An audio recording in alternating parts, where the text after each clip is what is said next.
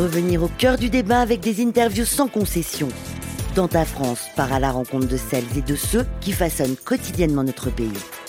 Avec comme seul mot d'ordre la liberté d'expression. Dans ta France, nous sommes aujourd'hui dans les Pyrénées-Orientales avec Patrick Mass, animateur radio sur France Bleu Roussillon et auteur d'un livre autobiographique, Marche à côté de moi, publié aux éditions des presses littéraires. Bonjour Patrick. Bonjour Eric. On se connaît un petit peu, hein, donc. Euh, un petit peu. Un petit peu, voilà. On va entrer dans le détail du livre dans un instant, mais, mais tout d'abord un mot sur cette euh, belle région catalane des Pyrénées-Orientales que je connais bien aussi. Mais où vous vivez, Patrick? Quelle est la situation en début, euh, ce début d'été par rapport à la, à la sécheresse et aux feux de forêt qui handicapent le département depuis plusieurs mois et dont on a pas mal parlé dans les médias nationaux? Ben, il fait chaud. En fait, comme il y a eu des incendies qui ont été importants au printemps, euh, il y a toute une série de mesures et de protections qui ont été mises en place qui font que, à l'heure actuelle, sur le mois de juillet, on touche du bois. Il n'y a pas d'incendie. Et euh, bah, côté euh, côté chaleur, on est vraiment dans un département euh, classé sécheresse avec des, des, restrictions, interdiction d'arroser son potager sauf deux soirs par semaine, ce qui handicape quand même les personnes qui pouvaient avoir la possibilité de manger des fruits et légumes à, à, moindre coût dans une situation aussi économique difficile avec une inflation galopante. interdiction de, de, faire le niveau de sa piscine, ça c'est un un, peu moins gênant.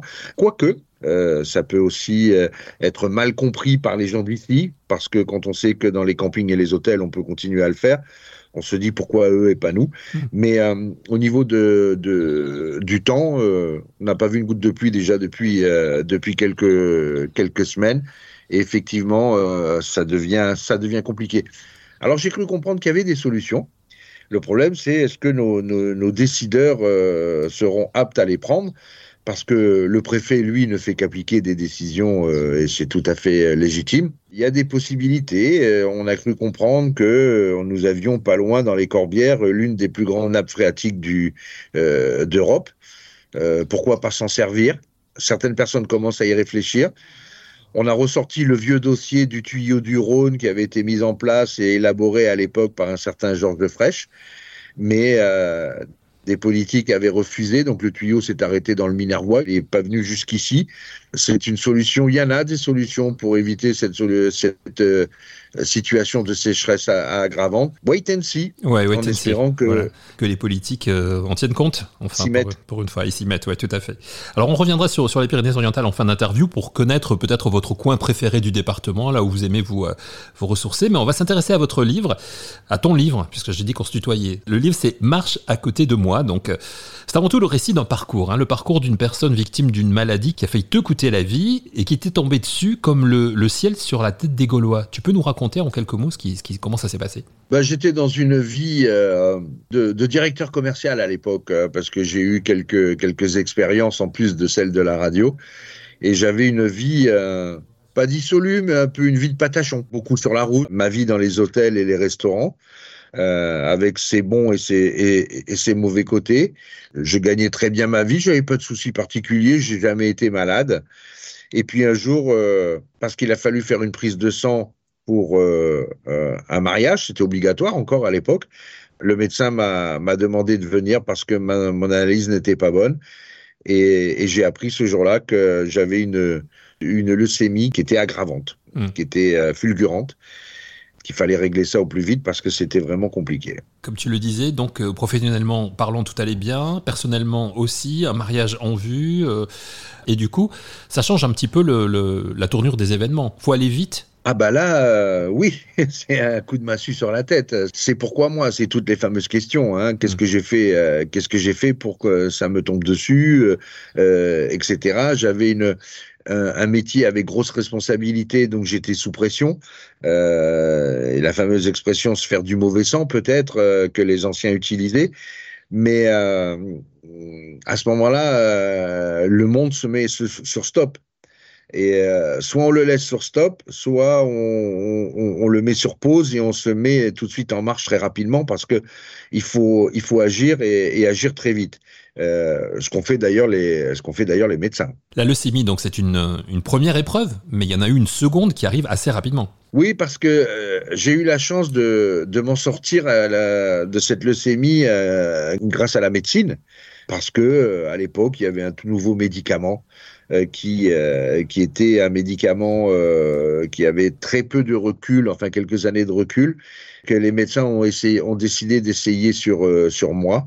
Et effectivement, ce médicament m'a sauvé la vie parce que il, a maîtrisé la leucémie. Il n'a pas guéri la, la leucémie. Je, je, l'ai toujours en moi, mais ce médicament la contrôle et la et, et, la maîtrise. Et je m'en suis sorti. Et, et, à peine je sortais de cette situation où je me disais bon voilà, euh, mauvaise épreuve, euh, on avance. J'ai pris un deuxième effet qui se coule, euh, ou qui se pas coule du tout d'ailleurs, puisque j'ai senti des douleurs compliquées à, expliquer dans les jambes et petit à petit, je perdais l'usage de mes membres inférieurs. Mais est-ce que la leucémie est liée à, ce deuxième effet qui se pas coule? Des médecins l'ont cru, c'est pour ça qu'ils ont tergiversé, qu'ils ont cherché, qu'ils ont hésité. En fait, non. J'avais un problème de moelle osseuse et un problème de moelle épinière. Donc il a fallu gérer les deux maladies pratiquement euh, en même temps. Alors une était contrôlée puisque à ce moment-là, euh, c'était deux ans après, euh, la, la, leucémie était contrôlée par ce fameux gros tic-tac marron comme je l'appelle dans mon livre. Euh, et, euh, et, par contre, euh, il a fallu à ce moment-là replonger dans la difficulté de sentir ses membres vous lâcher sans que les médecins puissent vous donner d'explications. Il n'y a rien de pire que de voir que dans les yeux du médecin qui ne sait pas. vous perdez vos jambes et personne n'est capable de vous donner une explication. moralement, c'est horrible. On a beau essayer d'en rire et de garder le moral, euh, c'est vraiment très très difficile à, à, supporter. Justement, le précédent épisode de Dans ta France était consacré à la résilience, à partir du livre de Richard Hubert, La résilience à portée de main, dans lequel euh, Richard Hubert nous donne des méthodes pour devenir résilient. Alors vous, justement, Patrick, la, la résilience, toi, on le lit dans ton livre, elle est venue vers toi de, de, quelle façon? Est-ce que ça a été naturel? Tu disais, c'est difficile d'admettre cette situation, euh, tu sors d'une leucémie, tu retombes dans... tu dis, bon maintenant ça suffit, quoi. comment, comment devient résilient finalement? Comment toi tu es devenu résilient? Moi j'ai toujours voulu positiver. J'ai toujours voulu m'en sortir. La leucémie, on en meurt. Il n'y a pas à tergiverser. Euh, ou on est soigné, ou on est mort. Quand j'ai commencé à m'en sortir et que mes problèmes de jambes sont arrivés, je me suis dit là, euh, le pronostic vital n'est pas engagé par rapport à la, leucémie. Oui, c'est compliqué. Oui, je ne sens plus mes jambes. Oui, je perds euh, les fonctions de mes membres inférieurs mais je suis toujours en vie. Et euh, au pire, je serai handicapé, je serai paralysé, mais je ne serai pas mort. Donc, ça m'a permis de garder une force morale à toute épreuve. Euh, même s'il y a eu des moments où on met un genou à terre, euh, ça a été aussi l'occasion de, de, de, de, de faire une introspection. J'avais 47 ans à l'époque, euh, je vais éviter les séances de psy de fin de quarantaine ou de début de cinquantaine, puisque quand on est euh, euh, des nuits entières dans des salles, dans des chambres d'hôpital ou de centres de rééducation entre quatre murs blancs, pas besoin d'un psy pour pour faire des retours sur soi et essayer de d'analyser la situation. Et puis, comme je le dis dans le livre, à un certain moment, il y a, y a pas 36 solutions. Soit on s'assoit sur le bord de la route et on attend que ça passe, mais il se passe rien. D'accord? Soit on se prend par la main et puis on se dit qu'il faut avancer. Et quand on se prend par la main et qu'on se dit qu'il faut avancer, on trouve autour de soi des gens qui sont là pour nous aider à, avancer. Dans un cercle proche, mais dans un cercle aussi un, petit, plus, un petit peu plus éloigné de, de, de, soi, on, on, a des gens qui, sentant que vous ne vous laissez pas abattre, sont là pour vous aider, pour vous accompagner. Et ça, c'est important. Et c'est là que le retour à la radio aussi t'a aidé à justement à, franchir euh, une autre étape aussi justement à, sortir de tout ça finalement, à, retrouver une vie sociale, euh, j'allais dire normale. Oui, parce que euh, quand j'ai eu la possibilité de retourner à la radio, ça faisait cinq ans que je, passais d'hôpital en chambre de rééducation. Il y a eu la leucémie, il y a eu la, perte des jambes, il y a eu la recherche du, euh, du mal. On a trouvé ce que j'avais, enfin. Il y a eu euh, trois opérations euh, sur Montpellier.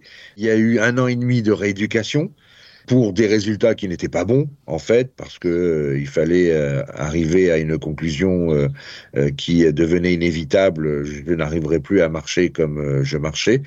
Et à ce moment-là c'est ouvert une nouvelle porte. Ça a été ma chance toute ma vie. À chaque fois que j'arrivais face à un mur il y a une petite porte qui s'ouvrait et j'arrivais à me glisser comme une souris dans un petit trou et un autre univers arrivait. Et cet univers qui s'est à nouveau ouvert à moi, c'est un univers que je connaissais bien, qui était celui de la radio, qui était euh, ma passion euh, de, de, jeune adolescent, euh, qui a bercé une partie de ma vie. Et, et en fait, aujourd'hui, est-ce que je dois en, vouloir à la maladie alors qu'elle m'a permis de, de, de, renouer avec ce monde que je croyais disparu et oublié, qui était ce monde de la radio, dans lequel je, je m'épanouis avec, avec une complaisance inouïe. La radio où on a pu apprécier, quand on te connaît, ta façon d'écrire. Alors du coup est sorti ce livre euh, qui s'appelle Marche à côté de moi. Cette envie de, mettre tout cela par écrit, c'est une façon de... une forme d'apaisement, si justement, dans la résilience dont on parlait tout à l'heure comme j'ai eu l'occasion de le dire, euh, ce livre, au départ, c'était une note de service à l'attention de ma famille. Parce que euh, eux avaient vécu mon parcours, ces cinq années, avec leur regard, leurs yeux à eux, leur douleur et également leur souffrance. Et je voulais leur dire, euh, voilà, euh, vous l'avez peut-être vécu à votre façon, mais voilà comment moi je l'ai vécu, avec des passages peut-être que vous avez euh, que vous avez zappé. voilà ce que ce qui a été ma vie pendant ces cinq années. Et puis quand j'ai écrit ce livre, j'avais toujours envie quand même de, de, de, me tester dans l'écriture, avec un style plus radiophonique. je suis plus près du style radiophonique que de Marcel Proust, hein, soyons clairs et je l'ai fait lire à un critique littéraire qui intervient à la radio. Il est resté un peu sur le cul. Il m'a dit Patrick, tu m'as scotché. D'accord Agréable surprise. Et là, euh, je me dis ah bon, euh, bah pourquoi pas aller plus loin que cette simple note de service à l'attention de ma famille. Je me suis dit je vais à compte d'auteur en, en éditer 50 et puis euh, je vais les offrir autour de moi et puis l'affaire est terminée. Donc du coup, je l'ai fait lire à une autre personne qui qui lit 400 livres par an, qui été euh, président du Centre méditerranéen de littérature, donc qui connaît bien un petit peu le monde de l'écriture. Et son compte-rendu, là aussi, a été euh, sympathique à entendre. Il m'a dit, Patrick, tu m'as mis une claque, comme euh, rarement j'en ai eu. Donc, je me suis dit, pourquoi pas? À ce moment-là, j'ai cherché une maison d'édition. Je me suis dit, on va rester dans le local. les presses littéraires ont dit oui tout de suite, ce qui était quand même valorisant un petit peu, euh, se dire tiens, il y a une maison d'édition qui, qui me dit oui. Et c'est comme ça que le livre est sorti. Et sous les conseils de mon fils, je l'ai un petit peu euh, enrichi euh, d'anecdotes parce que j'étais plus dans le, dans le synthétique. Et c'est comme ça que ce livre est sorti. Et Eric, tu le sais parce que tu l'as lu, euh, j'ai fait aucune concurrence à Guerre épée hein, euh, de Tolstoï. Il fait 130 pages, c'est écrit gros parce que j'ai plein de copains qui savent pas lire. non, mais il y, a, quand même un, style, il y a une façon d'écrire qui, qui t'est personnelle et quand on, effectivement. Euh, on te connaît un peu, on, te retrouve facilement, mais on retrouve notamment le côté cash, parce que cash tu l'es dans la vie, mais cash tu l'es aussi dans, dans ce livre, c'est-à-dire tu ne, tu ne édulcores rien du tout. C'est vraiment la, réalité. Tu vas même très loin, hein, puisque tu, tu vas jusqu'à parler de tes peurs, tes angoisses. Quand on est malade, c'est normal. Mais aussi certaines dérives, des erreurs que tu, que tu as pu commettre. Tu, balances tout, quoi. Ah, je me suis dit que quitte à dire les choses, autant tout dire. Parce que si c'est pour euh, cacher certaines choses, ça, ne sert à rien. Et je l'ai dit, euh, oui, je l'ai dit avec mon style. Je l'ai dit, à, dit à ma façon. C'est pas triste à mourir non plus. Hein. Euh, je l'ai fait avec avec euh, mon humour, avec euh, mon côté un petit peu décalé, avec euh, ma façon un peu caustique et cynique de, dire les choses, même si il y a, bon, il y a des moments un peu moins rigolos. Mais ça a été aussi ma façon de, de vouloir quelque part, oui, solder les comptes et faire un recette de ma situation pour repartir sur une nouvelle base en disant voilà, il s'est passé ça.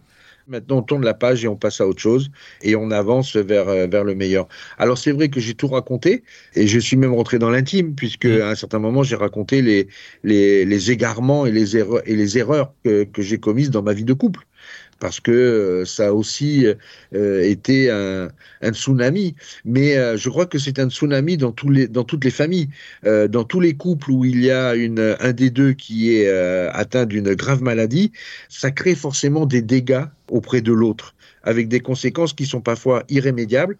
Et si j'avais pas eu la chance d'avoir la femme que j'ai, intelligente comme elle est, aujourd'hui, ces dégâts, ils seraient irréversibles. Et c'est important. Mais c'était aussi l'occasion en, parlant de ma femme et en parlant d'autres personnes, de, de, de mettre en avant l'accompagnant, le rôle de l'accompagnant. Parce que on se focalise sur le malade. Quand on venait me voir, on venait me voir moi, le malade. Ma femme ou mon fils ou les personnes qui étaient autour de moi, on s'en foutait royalement parce qu'ils étaient en pleine santé. Mais on ne savait pas que psychologiquement, ils, prenaient des coups qui étaient vraiment violents aussi. Et on les laisse de côté.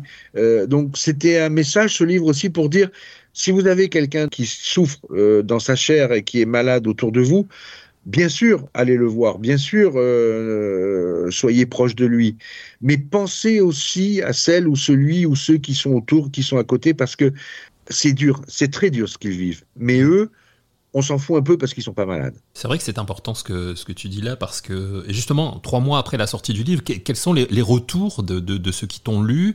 Est-ce que, est que justement il y a cet aspect, euh, bah, ça m'a aidé, ça m'aide, ça m'aide à comprendre qu'on soit malade ou qu'on soit accompagnant ou qu'on soit ni l'un ni l'autre. D'ailleurs, ça peut faire aussi euh, comprendre pas mal de choses. Alors pour l'instant, je n'ai que des critiques positives, partant du principe que ceux qui n'ont pas aimé ne m'ont rien dit. Mais euh, le retour que j'ai trois mois après, c'est un livre qui se lit très vite, en une heure et demie, deux heures, euh, il est lu. Et euh, l'un des compliments que j'ai accepté, c'est quand on commence, on peut pas s'arrêter. On a envie de passer au chapitre suivant, on a envie d'enchaîner, on, on a envie de tout savoir et très vite. C'est vrai. Donc c'est agréable euh, à, entendre. Autre euh, ressenti que j'ai eu à l'occasion de quelques séances de dédicace, c'est des personnes qui sont venues me voir et je pense à une dame dont le fils est atteint d'un cancer euh, compliqué et elle l'a acheté pour elle, mais elle l'a acheté pour lui, pour l'inciter à le lire. Il est posé pour l'instant, elle me dit, il, il, le touche mais il le lit pas. Et je voudrais qu'il le prenne et qu'il le lise parce que elle me dit, je suis sûr que ce que vous avez écrit, euh, Patrick, ça va, ça va lui faire du bien. Et euh, j'ai eu des soignants aussi, des, des, infirmières qui sont venues me voir en disant, euh, c'est bien ce que vous avez écrit parce que vous avez, euh, vous avez su dire les choses euh, sans langue de bois. Et ça permet de, de d'avoir un regard positif. Essayez de regarder le verre à moitié plein ces retours-là sont, sont un, vrai bonheur parce que ça permet de, de, de se dire que bah, s'il y a une, moins, une ou deux personnes ou quelques personnes qui, qui y trouvent du réconfort, bah, c'est tout bénef. Et ça donne envie de, de, continuer à écrire? Alors ça me donne envie de continuer à écrire, mais je ne vais pas raconter ma vie tout le temps. Euh, certains me disaient à la fin, on aurait bien voulu en savoir plus, mais euh, il n'y aura qu'une saison. Hein. euh, il n'y aura pas de saison 2 euh, de Marche à côté de moi. Je voulais dire aussi que je l'ai écrit pour ma femme, parce qu'elle a été euh, quelqu'un qui a eu un rôle éminemment important. Euh, ceux qui ont lu ou qui liront le livre pourront s'en rendre compte. Et un jour, dans mes pérégrinations et mes égarements amoureux, elle était tombée sur un, une lettre que j'avais écrite à une personne que je ne connaissais pas une, une complicité euh, de réseau social. Euh, cette fille-là, on, on, parlait, on s'échangeait, on se créait une complicité, mais c'était complètement virtuel. Et euh, je lui avais écrit une lettre euh, où je définissais, à mon avis, ce qu'elle était, sa personnalité, etc., etc. Comme on est un petit peu maladroit, nous les garçons, euh, ma femme était tombée sur cette lettre et euh, quand elle avait découvert le poteau rose, ça avait été l'objet d'une dispute. Et puis, en pleurs, elle m'avait dit, mais pourquoi tu es capable d'écrire de si belles choses à une, à une parfaite inconnue et que moi, tu ne me dis plus rien, on ne se parle plus? Alors, alors pour me faire pardonner, je lui ai écrit ce livre. Comment ça va d'ailleurs aujourd'hui, physiquement et, moralement après, après Ça vous a aidé tous les deux d'ailleurs? Alors elle, elle marche à côté de moi, mais des fois elle marche derrière. C'est elle qui pousse. Euh, mais euh, on a trouvé la paix. Euh, on va vers nos 29 ans de vie commune. Je sais aujourd'hui que c'est, ça a été, c'est, ça restera la femme de ma vie. On a eu des hauts, on a eu des hauts agréables, on a eu des bas très violents, et, et aujourd'hui, on vit en, en toute sérénité. Il y a l'amour, mais il y a la sérénité, il y a le calme, il y a l'apaisement. Il n'y a pas de soucis, il y a, il y a plus de cris, il y a, il y a plus d'engueulades, il y a. Euh, alors bon, des fois on, on, se cherche, on se trouve, hein, on est bien d'accord. Mais quand on a euh, des personnalités comme vous, c'est normal. Mais on appuie sur, on appuie sur pause très rapidement, quoi. Et Aujourd'hui, si on me dit est-ce que est-ce que tu en veux euh, à la terre entière de, de ce qui t'est arrivé, non, parce que euh, d'abord, euh, j'ai vu des gens qui étaient beaucoup plus dans la souffrance que moi. Euh, un an et demi dans un centre de rééducation m'a permis de voir des choses compliquées, avec des gens qui, depuis même, sont décédés, avec des gens qui ont souffert dans leur chair, avec des amputations. Moi, j'ai mes deux jambes, elles marchent pas, mais elles, sont là. je suis dans une intégrité totale. Je suis pas dans la meilleure des formes, mais mais je suis pas non plus alité, impotent. ma femme est en bonne santé, donc euh, on n'a aucune raison de se plaindre. Aucune. Et donc, euh, on essaye aujourd'hui de, de, profiter de la vie. On utilisait la fameuse expression carpe diem euh, de, de temps en temps. aujourd'hui, non seulement on l'utilise, mais on l'applique. Hier, ok. Demain, aujourd'hui, c'est ça l'important. Pour terminer, comme on a commencé sur, sur les Pyrénées-Orientales, quel est le coin ou le lieu dans lequel vous aimez, euh, Corinne et toi, vous, vous ressourcer, ou où vous aimez aller tout simplement justement en lien avec cette sérénité? Corinne, je pense aussi, moi j'en suis certain, euh, et, et, je tomberai pas dans le sempiternel Collioure, je suis désolé. euh, mon coin préféré, euh, il est à, à, quelques centaines de mètres de chez moi. J'habite dans une commune qui s'appelle Saint-Cyprien, qui est au bord de l'eau. Et pour aller travailler tous les tous les matins, je, je prends une route littorale qui euh, mène sur Canet et Canet ensuite sur Perpignan où se trouve France Bleu Roussillon. Bah, mon bonheur, j'ai le droit de l'apprécier tous les matins et et tous les soirs. Le matin quand je pars, ce tronçon de route qui a entre Saint-Cyprien et Canet, surtout l'hiver quand c'est calme, avec le soleil qui se lève sur la Méditerranée, la mer calme ou parfois agitée, personne sur la plage. Euh, d'un côté, de l'autre côté, euh, l'étang de, Canet, avec en fond euh, le Canigou. Au loin, on aperçoit les Corbières. Je peux vous assurer que j'ai une pensée pour ceux qui s'accrochent à la rampe de métro dans Paris et je me dis, on a de la chance quand même. Et tous les matins, je, je me ressource là pour aller travailler et à l'inverse, tous les soirs, quand je fais donc la partie Canet-Saint-Cyprien, je me retrouve avec la mer à côté, à gauche maintenant. Je me retrouve avec l'étang et en face de moi, j'ai les Alberts qui euh, délimitent euh, la frontière avec euh, la Catalogne du Sud. Et c'est un spectacle absolument merveilleux. Et moi, j'ai le droit tous les matins en partant travailler et tous les soirs en revenant. Voilà où il est mon, mon, coin de paradis et, j'en profite tous les jours. Merci pour ce pour tout ça, pour cet échange, pour ce livre aussi, Marche à côté de moi aux éditions Les Presses littéraires, que l'on trouve très facilement. Il suffit de le commander si vous ne le trouvez pas chez votre libraire. Et puis on attend avec impatience le, la suite qui sera complètement différente. Ah, la suite, euh, je pense que ça va être surprenant parce que. Vous voulez que j'en dise deux mots ou pas? Allez, Non? Allez, ouais, ouais, Une amie de ma femme qui est euh, fervente lectrice m'a dit à la lecture du livre euh, Patrick, y a un côté féminin dans ton écriture, dans le sens où euh, tu dis certaines choses que des hommes n'oseraient pas dire et qu'une femme pourrait dire et pourrait écrire. Ça m'a interpellé. Du coup, ça m'a donné une idée. Et là, je suis en train de, commencer un livre qui est déjà pas mal entamé, où en fait, euh, si certaines euh, romancières écrivaines se sont mis dans la peau d'un homme pour écrire leur livre, eh ben moi, je me suis autorisé à être une femme. Et euh, je me mets à la place d'une femme qui a une vie complètement dissolue. Et euh, je raconte le pourquoi du comment euh, elle en est arrivée là et, et, comment elle vit cette vie euh, euh, de, de libertine assumée. mais j'en dirai pas plus. Voilà. Femme des années 2020, après Femme des années 80 de Sardou, ce sera avec Patrick Mass. Je cherche un titre justement. Donc. à suivre. Merci beaucoup Patrick. Merci beaucoup Eric. Merci pour tout. Dans ta France, votre liberté d'expression. Un podcast Faire de lance.